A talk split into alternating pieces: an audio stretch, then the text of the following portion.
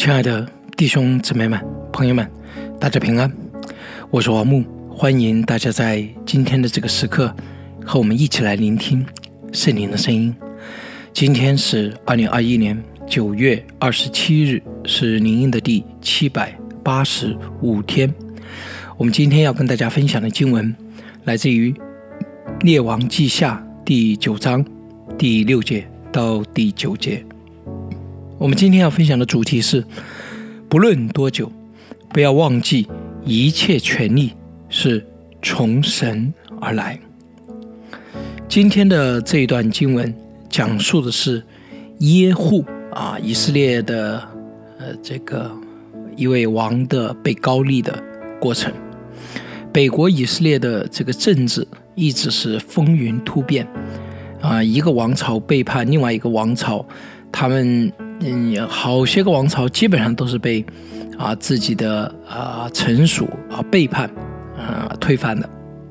那么耶户呢，在所有的这些王朝当中，他是推翻亚哈或者暗利王朝的啊这一位。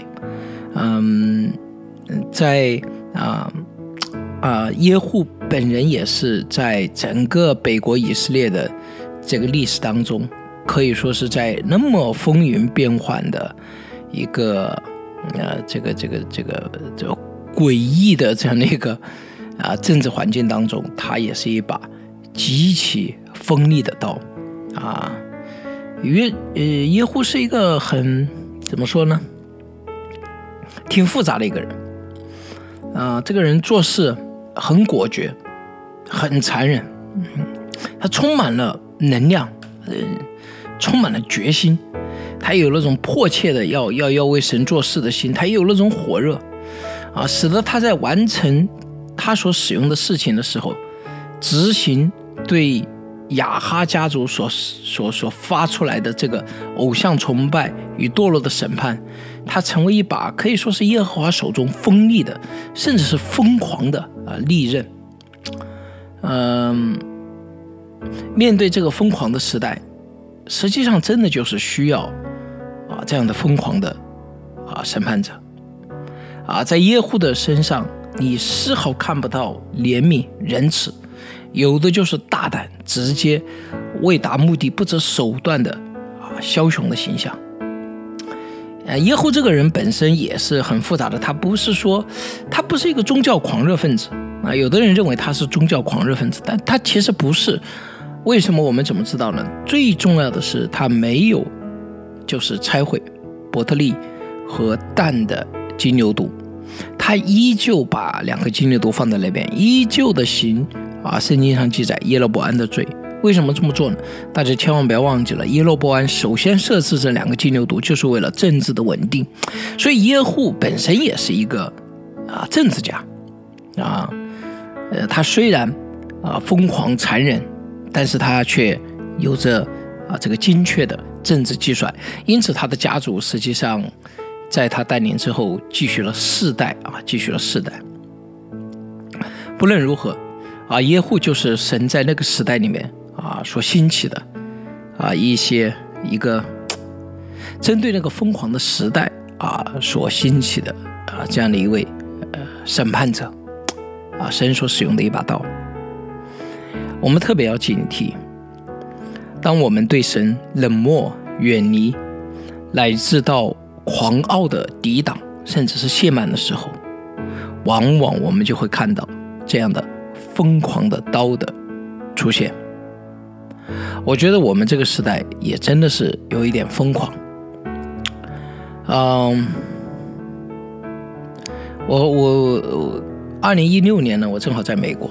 啊，我这个人本身因为搞法律的，我以前也特别爱读啊这些历史，所以我对于就是二零一六年在美国就是关注了这个呃很多美国的大选，哇，那一年简直是我觉得可以这么说吧，啊是，呃这个比美嗯好莱坞的电影编剧也不可能写出这么疯狂的剧本啊，这个这个。啊，即使写出来，别人也会觉得这个这个是不可能发生的事情，怎么可能有这就这种事情发生啊，我还记得很清楚，应该是一六年的十一月份，就是那个选举的最后的那个要出结果的日子。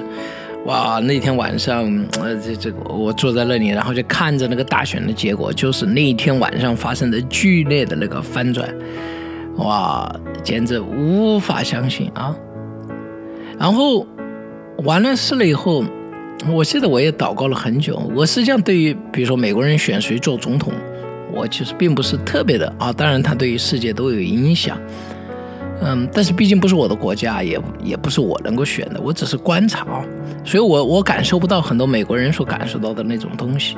但是我当时我记得很清楚，我祷告我说主啊，这个为为为什么这么一位啊人们认为不可能被选上的人却被选上了？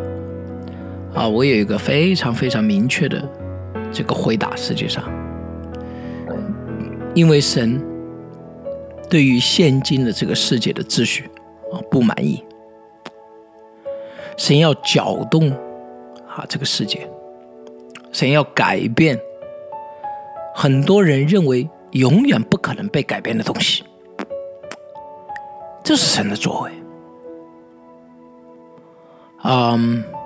所以从那个时候开始，一七年初的时候开始，我知道，啊，我非常确信神要改变这个世界，但是到底如何改变呢？我也没有特别大的概念。一七年底，我们全家回了国。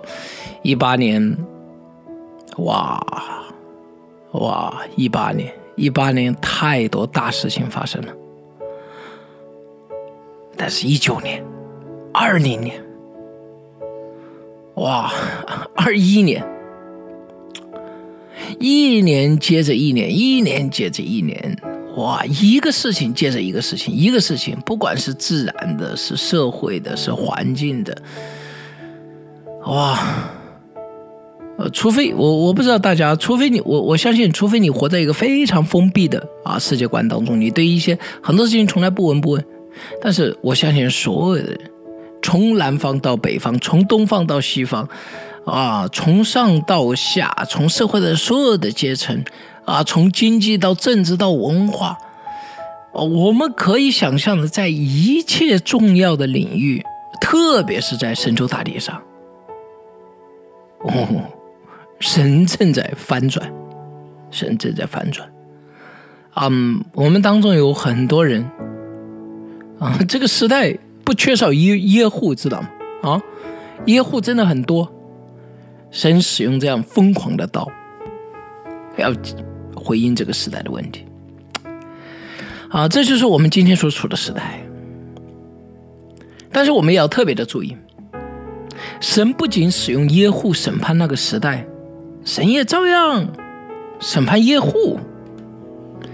啊，我们千万不要认为，啊，当一个人。啊，神使用他来执行他的审判，或者是神使用他成为他的器皿的时候，这个人就是超越神的法律的，不是一切的人，在一切的职分上，在神使用的一切的功能上，都是上帝的公义、怜悯、恩典和真理所要审判的对象。所以，其实耶户也面临着极大的危险。啊，当一个人成为上帝所使用的人。特别是时间足够长了以后，都会面临一种极其危险的试探。他开始很难分清楚自己手中的力量是他自己的还是神的，因为当然是神。他开头是知道的，但是他自己如此的使用这个力量，使用的太久，他感觉就是他身上的一部分。不是说他不知道这个从神而来的，而是他他现在已经太那个了。而且他也很难分清楚自己里面的想法到底是自己一时的冲动还是神的心意。同样的，一开始的时候总是很寻求神啊，总是担心，但是渐渐的、渐渐的、渐渐的，自己和神的想法好像越来越啊模糊这个界限了。耶户就是这样，他手提着耶和华的刀，哇，他杀了一个又一个，一个又一个，一波又一波的人。他不仅铲除了雅哈整个家族、孩子，他也铲除了什么？他的亲家，他还铲除了什么？所有当时啊崇拜巴利的，但是即使他崇铲除了崇拜巴利的人，他也没有除掉金牛犊，所以他是有选择的、有目标的。这把刀已经不再是耶和华的刀，这是耶户的刀！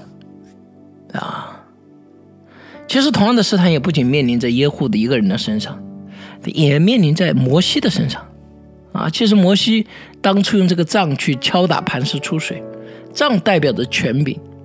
神说：“你要吩咐磐石出水。”但是神呃，耶摩西手握那个杖太久了，而且上一次上去说了啊，敲打磐石。他渐渐的已经分不清楚，或者混同，或者是说百姓的那个抱怨已经把他折磨的啊，这个真的是。所以摩西用杖敲打，仿佛这个权力就在自己的手中，想怎么使用就怎么使用。他忘记了这根杖是神赐给他的。这个能力也是神赐给他的，神可以给，神也可以拿走。所以神不要让他带着这样的试探再进入到应许之地，因为很有可能他自己把自己就神化了。啊，为什么今天我特别有感动分享这个主题呢？嗯，主要是因为其实大家在前面一半看到了我对这个时代的解读。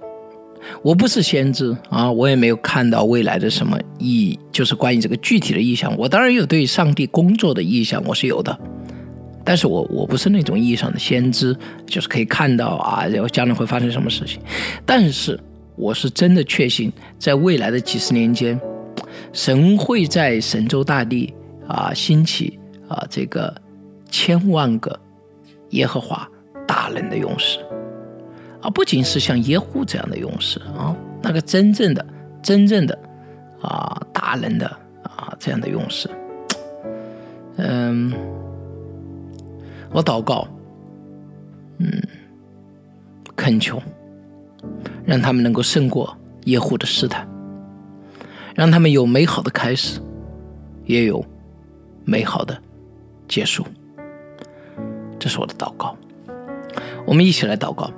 审施行审判的神呐，赞美你，主啊，求你怜悯我们这个时代，因为这真是一个疯狂的时代，在一个谎言、怯弱、赤裸裸的交易如此盛嚣尘上的时代，求主你以测不透的怜悯待我们。是的，主啊，不要以耶户的刀面对这个时代，求主你怜悯我们，也帮助我们在未来的年间被你所使用的大能勇士们能有美好的开始，也有。美好的结束，我们如此祷告，是奉主耶稣基督的名，阿门。亲爱的弟兄姊妹们、朋友们，我的导师总是跟我说，要结束的好，end well，能够开始好不容易，能够结束好更加的困难。我在文中也说了，我不是先知，但是我真的确信，在未来的几十年间。神会在神州大地兴起千万个耶和华大人的勇士，我为他们祷告恳求，让他们胜过这试探，有美好的开始，也有美好的结束。如果大家有感动，我请大家与我一同为他们代祷。好的，愿上帝祝福大家，我们明天再见。